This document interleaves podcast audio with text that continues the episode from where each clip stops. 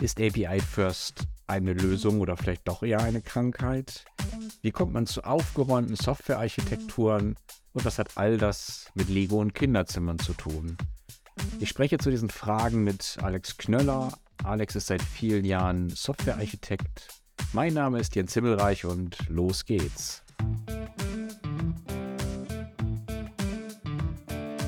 Ein wirklich guter Podcast der Neuland-Podcast zu Softwareentwicklung, E-Commerce und Organisation. Ja, Alex, das ist schön, dass das mit dem äh, Gespräch klappt. API First äh, eine Lösung oder doch eher eine Krankheit? Das ist eine spannende Frage.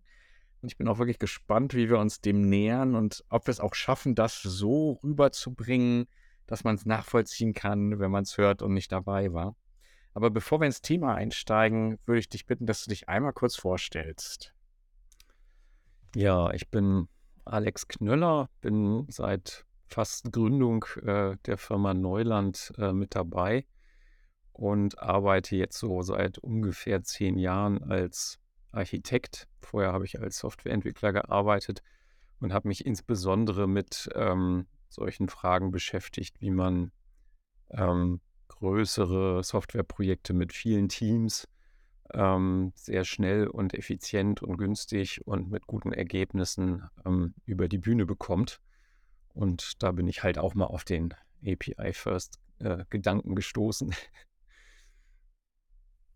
Und kannst du noch mal was zu der Größe dieser Projekte sagen? Also damit man sich das vorstellen kann, sind es eher 20 Leute, die dann sich aufteilen oder eher 1000 oder ja, also die, mit denen ich zu tun hatte, selber konkret, waren eher so 50 bis 100 Softwareentwickelnde und ähm, ich habe aber auch schon mal ein bisschen im, im Kontext von Konzernen, wo man es dann eher mit Tausenden hat, mit äh, Leuten gesprochen, wo ich auch mal zu speziell diesem Thema ähm, als Sprecher auf Konferenzen geladen wurde und habe auch mal ein bisschen äh, dort Diskussionen geführt. Äh, insofern habe ich auch mal die ganz große Ebene gesehen, aber da durfte ich nicht mitmachen bisher.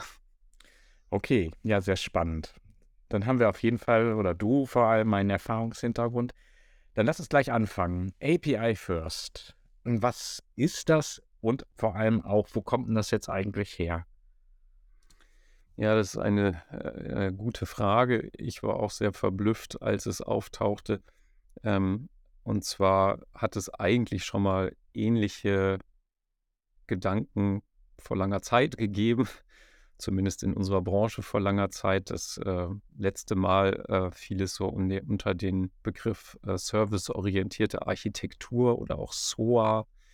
Ähm, und die Grundidee war eigentlich, dass man sich erhofft hat, dass wenn man einzelne Services baut, ähm, dass man dann Wiederverwendbarkeit erreicht, dass man also dann alle neuen Ideen, alles, was man an neuen Sachen baut, ähm, sehr schnell und günstig machen kann, weil man dann ähm, auf die vorhandenen Services zugreifen kann. Und damit das möglich ist, diese Rekombinierbarkeit, braucht man technische Schnittstellen, also APIs.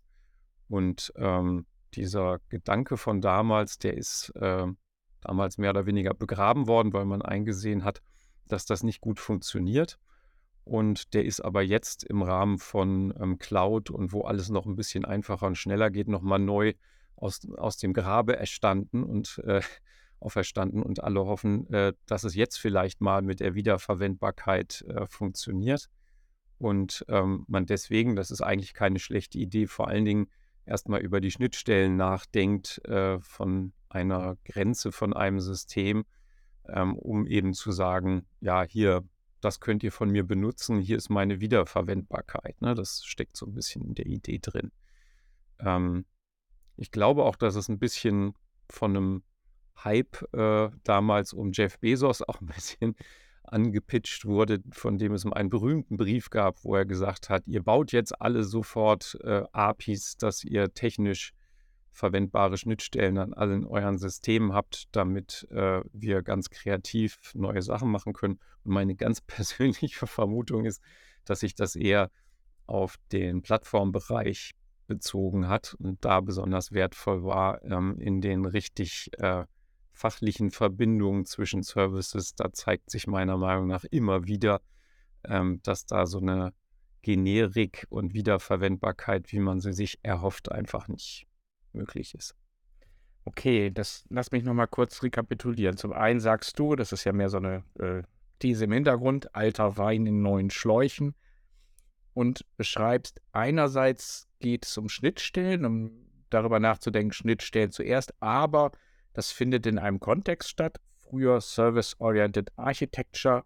Man wünscht sich Bausteine zu haben, Bausteine zu bauen und dann Anwendungslogik aus der Kombination dieser Grundbausteine zusammensetzen zu können. Das ist ja eigentlich ein bisschen mehr, wenn ich es richtig verstehe, als nur über die APIs zu sprechen. Aber das ist das Versprechen, was im Hintergrund ähm, liegt.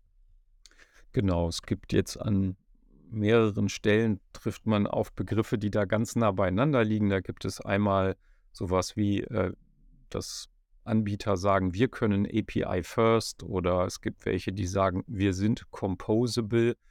Ähm, und hinter all dem steht immer, dass man mehrere Bausteine hat und sagt, ja, die sind schon fertig und die haben APIs und die müsst ihr jetzt nur noch verwenden und dann seid ihr viel schneller fertig und könnt viel schneller neuen Mehrwert schaffen, als ähm, wenn ihr das nicht hättet. Okay, wenn ich das jetzt so betrachte, dann hat es ja auch eine gewisse Plausibilität. Also der Begriff, der ich vermute mal oft fällt, ist dann Lego. Und so ein Prinzip, was im Kinderzimmer gut funktioniert, so Bausteine zu haben und daraus äh, Häuser zusammenzusetzen. Warum glaubst du, dass das ein Versprechen ist, äh, was man nicht einlösen kann? Ähm, das lässt sich leider schwer mit Studien belegen. Deswegen kann ich erstmal natürlich jetzt nur auf meine, wie viele Jahre sind es jetzt, 30 Jahre Softwareentwicklung zurückblicken und sagen, hm, ähm, alle Versuche von irgendwem ein generisches Modell von einer Problemstellung zu schaffen, die dann in den verschiedenen Kontexten zu einem echten Geschwindigkeitsvorteil führt, hat bisher nie funktioniert. Also unser Beispiel zum ist ja vor allem E-Commerce und wir haben schon viele E-Commerce-Systeme gesehen. Und solange ähm, nicht ein Unternehmen noch sehr einfach ist und noch nicht viel eigene innere Komplexität entwickelt hat, kann man da, glaube ich, sehr gut von profitieren. Also sicherlich ist der Erfolg von sowas wie Shopify darauf zurückzuführen aber alle Unternehmen mit ähm, stärkerer Ausdifferenzierung unterscheiden sich nun mal von der breiten Masse und ähm, da passen diese Generika nicht. Man sieht es auch immer wieder, wenn man von SAP-Projekten hört, die ähm, über viele Jahre gehen, teilweise sogar scheitern. Ähm, und ja, wo eben mit diesem angeblichen Vorteil durch bereits fertige Software ähm, dann einfach kein, kein wirklicher äh, Gewinn zu machen ist und man eher noch drauf zahlt, weil man halt eine allgemeine Lösung so umbiegen muss, dass sie für die eigenen speziellen Fälle äh, funktioniert. Und bloß weil man das Ganze jetzt in mehrere ähm, kleinere Blöcke schneidet, ähm, löst sich dieses grundsätzliche Problem nicht auf, dass Generik nun mal ähm, nicht funktioniert, wenn man ausdifferenziert ist. Und dann braucht man was anderes. Ja. Okay, wenn ich es richtig verstehe, ein zweites alter Wein in neuen Schläuchen Argument. Also das erste, ne, du hast gesagt, ein Architekturansatz. Jetzt hast du, so habe ich das zumindest rausgehört, auch ein bisschen beschrieben, warum du glaubst, dass sogenannte Standardprodukte nicht funktionieren können. Du hast Generika gesagt, also sie bieten generische Lösungen an, was für kleine funktioniert. Aber wenn es ausdifferenzierte Geschäftsmodelle sind, funktioniert das nicht, weil die Anpassungsprozesse so komplex sind. So habe ich es verstanden. Was ist, wenn ich das intern mache? Wenn ich also nicht ein Standardprodukt mit Bausteinen einkaufe, sondern wenn ich sage, ach Mensch, das mache ich hier in meiner IT-Landschaft. Wir haben, haben hier ein paar Teams, die einen arbeiten an den Grundbausteinen und die anderen bauen daraus ähm, Anwendungen. Funktioniert das auch nicht? Ich kann mir schon vorstellen, dass es ähm, dann solche Systemgrenzen geben kann. Ich glaube nur, dass gerade wenn man diesem Generika-Argument äh, ähm, folgt, im Prinzip sehr, sehr, sehr tiefgreifendes Know-how über die Geschäftsprozesse, die man da modelliert und die man versucht zu automatisieren in einem Unternehmen erfordert, ähm, ist es eigentlich sehr, sehr, sehr schwer, schon vorher zu wissen, wo die Systemgrenzen sind für so eine Wiederverwendbarkeit. Also wir können mal so ein Beispiel nehmen. Äh, nehmen wir mal eine Adresse. Also man könnte zum Beispiel einfach mal ein System bauen und sagen, hey super, hier verwalten wir alle unsere Adressen. Ähm, dann kann es einen riesen Unterschied machen, ob man ein Spediteur ist oder ein ähm, E-Commerce-Unternehmen, ähm, was so eine Adresse für einen bedeutet und was sie, was sie alles mitbringen muss, um irgendwie nützlich zu sein. Spediteure müssen zum Beispiel wissen, ob sie mit einem 40-Tonner in die Nähe einer Adresse kommen können und falls sie sogar Hubschrauber anbieten, ob man in der Nähe landen kann oder so. Wohingegen vielleicht eine Behörde, die sagt, hm, äh, ich will eigentlich bloß wissen, hat derjenige eine Adresse, die in Deutschland bekannt ist, äh, dann akzeptiere ich das, wenn er sich bei mir meldet. Ähm, die haben ganz andere Anforderungen an Adressen. Das heißt also, der Kontext von so etwas Simplen wie einer Adresse in Deutschland ähm, ist ganz entscheidend darüber, was denn ein System, was jetzt diese Adressen verwaltet, alles noch verstehen und können muss. Und dementsprechend muss man auch in einer, ähm, bei so einer Aufteilung innerhalb eines Unternehmens sehr genau wissen, wo die richtigen Grenzen sind und wann etwas ähm, eine stabile Schnittstelle zur Wiederverwendbarkeit bietet und wann nicht. Und das, glaube ich, ist eher über einen iterativen Prozess zu erreichen. Ähm, aber es gibt ein paar Heuristiken, mit denen man natürlich immer anfangen muss. Und Leute mit sehr viel Erfahrung in so einem Gebiet können natürlich ähm, auch Systeme schaffen, die, ähm, wenn man jetzt sagt, hey, ich weiß schon, äh, das ist eine gute Grenze, dann kann man auch darüber nachdenken, sich zuerst mit einer API zu beschäftigen. Aber meiner Erfahrung nach ist der fachliche Kontext und die fachliche Trennung, also die Grenze zwischen den Systemen, die schwierige Frage und dass man nachher dann Schnittstellen anbietet, nachdem man einen guten Schnitt gefunden hat, ist eher der letzte Schnitt. Deswegen würde ich immer eher für API Last plädieren und nicht sagen, Mensch, lass uns doch die mal als allererstes bauen, die APIs. Okay. Das ist interessant. Jetzt hast du mir auch äh, ein konkretes Beispiel geliefert. Das ist gut, weil äh, das veranschaulicht das vielleicht so ein bisschen. Also, wenn ich jetzt ein Unternehmen wäre und ich würde sagen, auch Mensch, wir haben hier in allen Ecken und Enden ähm, Adressen zu verwalten. Ich führe mal einen Adressservice ein. Dann ist das Problem, wenn ich dich jetzt richtig verstanden habe, dass die Art der Verwendung der Adressen so unterschiedlich ist, dass, jetzt denke ich, dass man einen Schritt weiter, dieser Adressservice, den ich einführen würde, wahrscheinlich nicht viel mehr wäre als ähm, eine Speicherung der Daten.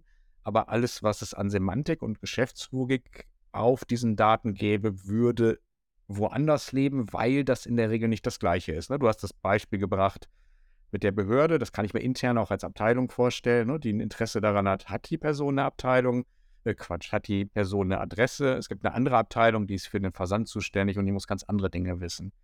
Das finde ich sehr nachvollziehbar.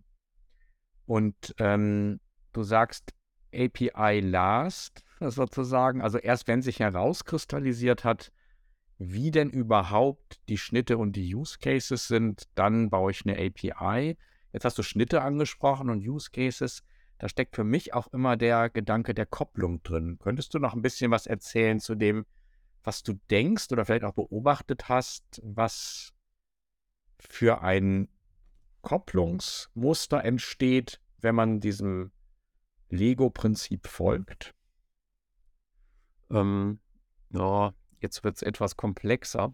Also die, die, ähm, die Grundfrage, die man bei so einer Architektur ja eigentlich versucht zu lösen, ist ähm, eine sehr günstige, sehr schnelle, sehr stabile, sehr performante ähm, Softwareentwicklung zu ermöglichen, dass also kontinuierlich geändert werden kann. Ähm, wenn man sich jetzt das wie so ein Lego-System vorstellt, was aufeinander aufbaut, dann liegt erstmal sehr, sehr nahe, dass ähm, ein Legostein, der weiter oben ist, darauf angewiesen ist, was ein Legostein, der weiter unten ist, macht. Das heißt, wenn es irgendwie eine fachliche Abhängigkeit gibt, dann müssen auf einmal Leute permanent miteinander reden.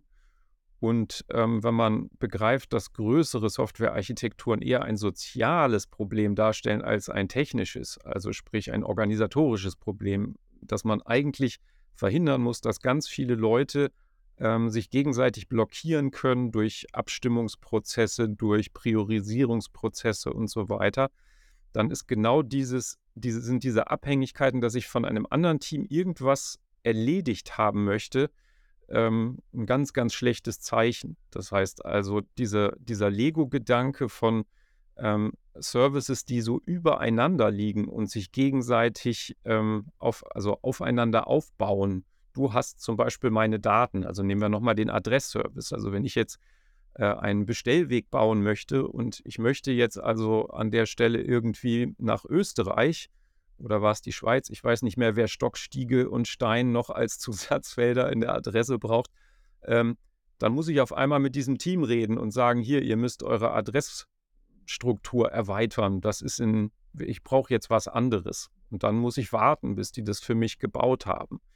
Und äh, es gibt dann vielleicht andere, die auch irgendwelche Wünsche an dieses Team haben und die dann gegen meine Wünsche abgewogen werden müssen. Außerdem gibt es vielleicht welche, die die gleiche Schnittstelle benutzen und wenn man die jetzt verändert, muss man mit all denen irgendwie sicherstellen, hm, funktioniert das denn dann auch noch für alle anderen, was ich jetzt gerade mache? Schon kommt man in die Gegend von Schnittstellen, Versionierung und schlimmen anderen Maßnahmen, die nur dazu da sind, um die Koordination zwischen Teams irgendwie zu ermöglichen. Das heißt also, dieses Bild vom Lego und von aufeinander aufbauen sehe ich sehr, sehr kritisch. Ähm, ich mag es lieber in Form von Säulen zu denken, die nebeneinander stehen und äh, möchte eigentlich so wenig Schnittstellen, wie es irgend geht, haben. Das ist immer ein gutes Zeichen. Also in Anführungsstrichen, wenn sich die Schnittstellen häufen, dann ist das ein Smell, dass ich wahrscheinlich nicht gut geschnitten habe und nochmal drüber nachdenken muss, warum mir das gerade passiert, dass hier Teams anfangen, zueinander Abhängigkeiten aufzubauen. Okay, also wenn ich es jetzt nochmal in meine Worte übersetze, wenn ich einen Adressservice habe und ich habe mehrere Teams, die diesen Adressservice nutzen, dann sind die indirekt miteinander verkoppelt. Das Team, was den Service nutzt, muss mit dem Team, was den Service implementiert, sprechen, wenn es eine Änderung gibt.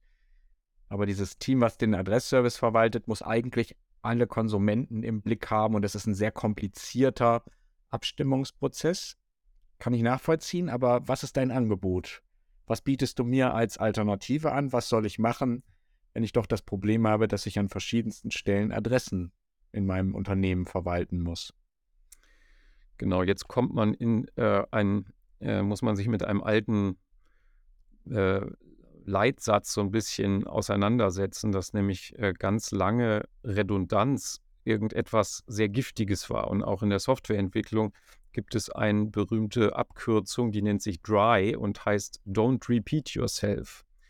Und es gibt diesen Reflex, das in größere Architekturen zu übertragen. Also zu sagen, wenn ich einmal irgendwo eine Adresse verwalte und gebaut habe, dann ist es doch total schlau, das nicht nochmal irgendwo anders neu zu bauen. Und äh, mein, meine Empfehlung also ist, an dieser Stelle sich komplett von dieser Leit, von diesem Leitsatz ähm, Redundanz zu vermeiden, ähm, hinsichtlich Logik und so weiter ähm, zu verabschieden, sondern stattdessen zu sagen, nee, wichtiger ist die Entkopplung.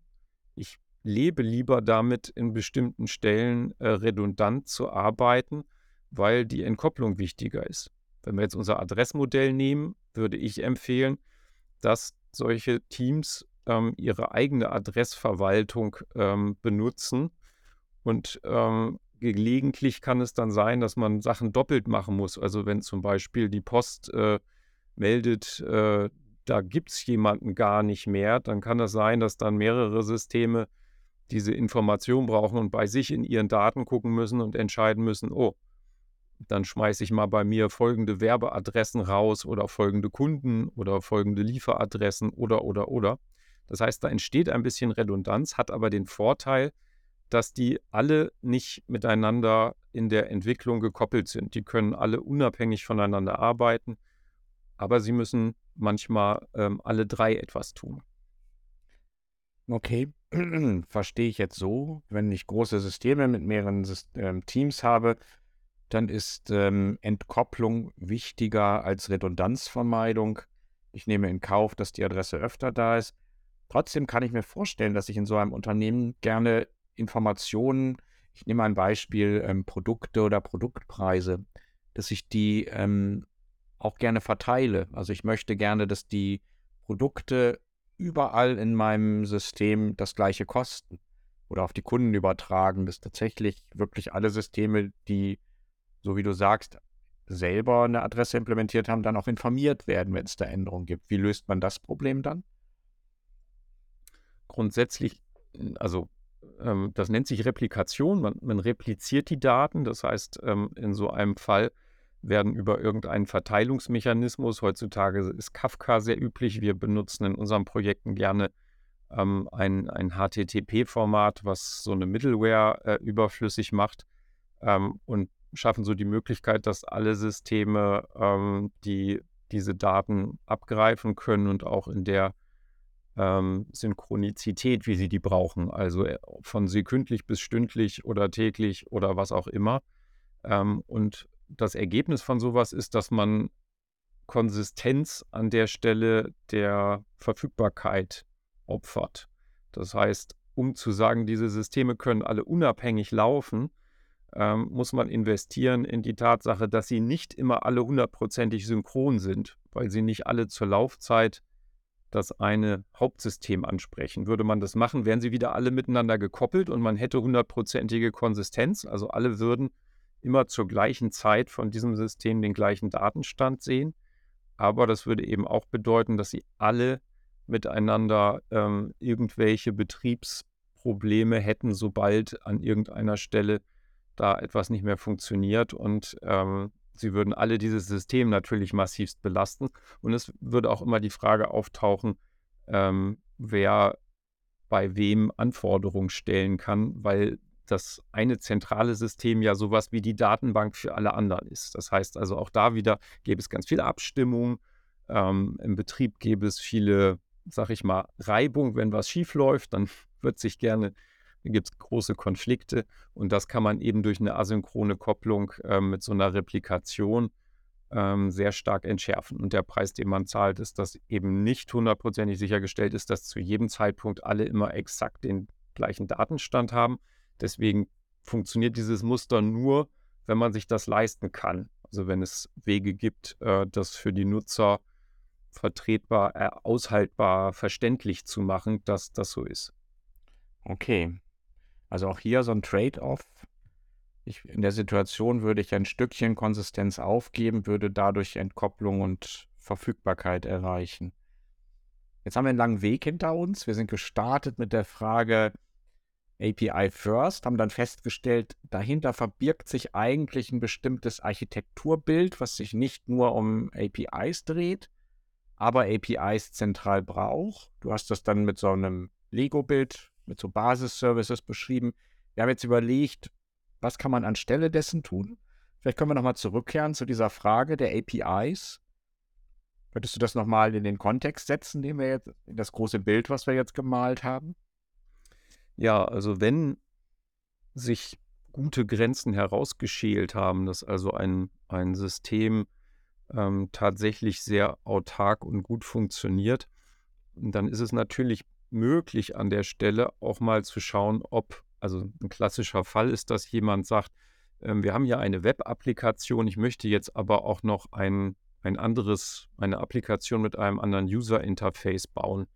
Und dann kann es sein, dass ähm, das zum Beispiel monolithisch sein muss, wie das heutzutage bei Handy-Apps der Fall ist. Und spätestens in dem Moment ähm, kann man ein System nicht mehr von vorne bis hinten alle Use Cases äh, selber bauen, sondern dann kriegt man auf einmal irgendwo ein zentrales Team, was eine andere Applikation baut und APIs möchte.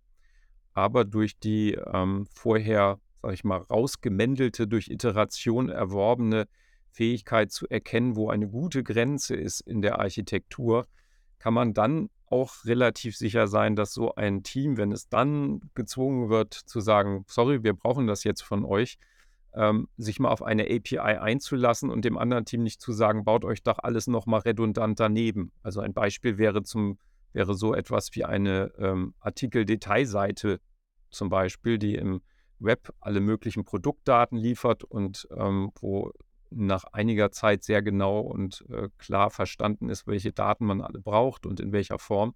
Und die dann als API auch einer, ähm, einer nativen Applikation zur Verfügung zu stellen, damit die auch so eine Art Darstellung machen kann, ähm, kann dann mit sehr hoher Wahrscheinlichkeit dazu führen, dass dort nicht allzu viele Forderungen auftreten und diese Konkurrenz zwischen ich will aber was anderes von euch, als ihr das da macht, auftritt. Und das kann also sein, dass deswegen API Last, dass wenn das abgehangen ist, dass dann sich ähm, zeigt, okay, das versehe ich jetzt auch mal oder gebe ich auch mal einem anderen Team im Zugriff. Und ich glaube, dass solche Sachen auch dann ähm, bei ähm, Services bei einem Team entstehen können, wenn es selber festgestellt hat, oh, hier gibt es was, das lagern wir selber intern als Team aus, um unsere eigene kognitive Last zu erniedrigen, dass wir wissen, okay, wenn wir was mit Gutscheinen machen, dann gucken wir in das System und in, wenn wir was mit dem Warenkorb machen, gucken wir in jenes System. Und ähm, dann kann das dazu führen, dass, wenn das Team genug Erfahrung gesammelt hat, dass dort auch eine gute Grenze entsteht und dass auch dort ähm, sehr stabile APIs entstehen, die also nicht, wo, wo das Team selber gemerkt hat, da passiert nicht mehr viel an der Stelle, da kommen nicht viele Forderungen von außen. Ähm, und deswegen bietet es sich an, das dann auch als eine Schnittstelle für andere Teams anzubieten. Aber das ist, wie gesagt, eher etwas, was ich glaube, was sich nicht im Vorhinein API First gut entscheiden lässt, sondern eher, ähm, nachdem man gemerkt hat, man hat eine gute Systemgrenze gefunden, man hat eine gute Stabilität, ähm, was gehört anderen, was gehört uns und ist deswegen auch sicher, dass nicht mehr so viel Kommunikation mit anderen Teams und anderen und nicht mehr so viel Abstimmung notwendig ist. Okay, dann versuche ich es nochmal mit meinen Worten anstelle von API First, was ja bedeuten würde, dass wenn ich eine Architektur aufbaue, schlägst du vor, möglichst wenig Schnittstellen zu haben, also Entkopplung. Und du hast gesagt, es mendelt sich raus, es mendeln sich dann Systemstrukturen raus, die möglichst entkoppelt sind. Und wenn ich diese Schnitte habe und diese Use Cases, dann kann ich da APIs draufsetzen, weil ich dann halt weiß, was habe ich wo isoliert und welche Daten muss ich rausreichen. Das hast du dann API Last genannt. Für mich war aber spannend der Gedanke, dass du sagst, erstmal keine APIs, damit diese komplexen Systeme entstehen, die eine Fachlichkeit als Ganzes abbilden. Und wenn ich sehr früh APIs zulasse, dann erzeuge ich ein wunderbares Muster, um Systeme voneinander abhängig zu machen und zu koppeln. Okay, und vielleicht ja. ist auch noch ein, ein einfacher Gedanke dazu, um zu fragen, ist das denn jetzt gut oder nicht, was ich gerade gemacht habe? Ähm, dann ist es die Frage von Continuous Deployment. Also ist das System so gebaut, dass niemand Angst hat, wenn das Team bei jedem Commit den neuen Code-Zustand live bringt, indem es einfach bloß eine Test-Suite hat, die also in irgendeiner Weise die eigene Funktionalität sicherstellt und natürlich damit auch die Funktionalität, die an den APIs angeboten wird. Und wenn kein Mensch deswegen nervös wird und äh, sagt, nee, ich will immer mit euch integriert testen oder ihr kriegt von mir jetzt 587 Consumer-Driven Contract Tests, dann ist der Schnitt gut gewesen. Wenn alle sagen, nee, äh, also das geht gar nicht, ihr könnt hier nicht einfach immer deployen, ihr könnt uns allen anderen ganz viel kaputt machen, dann ist der Schnitt wohl nicht gut. Okay, so kann ich das testen äh, sage einfach, ich deploye und guck mal, wie die anderen reagieren. Ja, okay. Ich glaube, ich habe jetzt ungefähr verstanden, warum du das für keinen guten Ansatz hältst, auch was die Alternative dazu ist. Hast du eine Quelle oder ein paar Sachen, wo man sich das vielleicht nochmal angucken kann, wenn man sich dafür interessiert, also für dieses alternative Architekturkonzept? Ähm, wir haben ja mal ein bisschen angefangen mit dem Begriff Vertikalisierung dafür. Ähm, insofern kann man das auf den Seiten unserer Homepage unter anderem finden. Ähm, es ist aber auch äh, bekannt als Self-Contained System. Äh, zumindest im deutschen Sprachraum wird es häufiger mal so benutzt, ähm, was genau diese Idee hat einer unabhängigen kleinen Mini-Applikation. Okay, das können wir ja vielleicht in den Shownotes verlinken. Ich glaube, die Kolleginnen von InnoQ haben auch eine Seite gebaut zu den Self-Contained Systems und zu den Vertikalisierungsseiten in unserem Blog. Da können wir auch einen Link reinpacken. Ja, wunderbar. Hast du noch letzte Worte? Etwas, was du noch loswerden möchtest?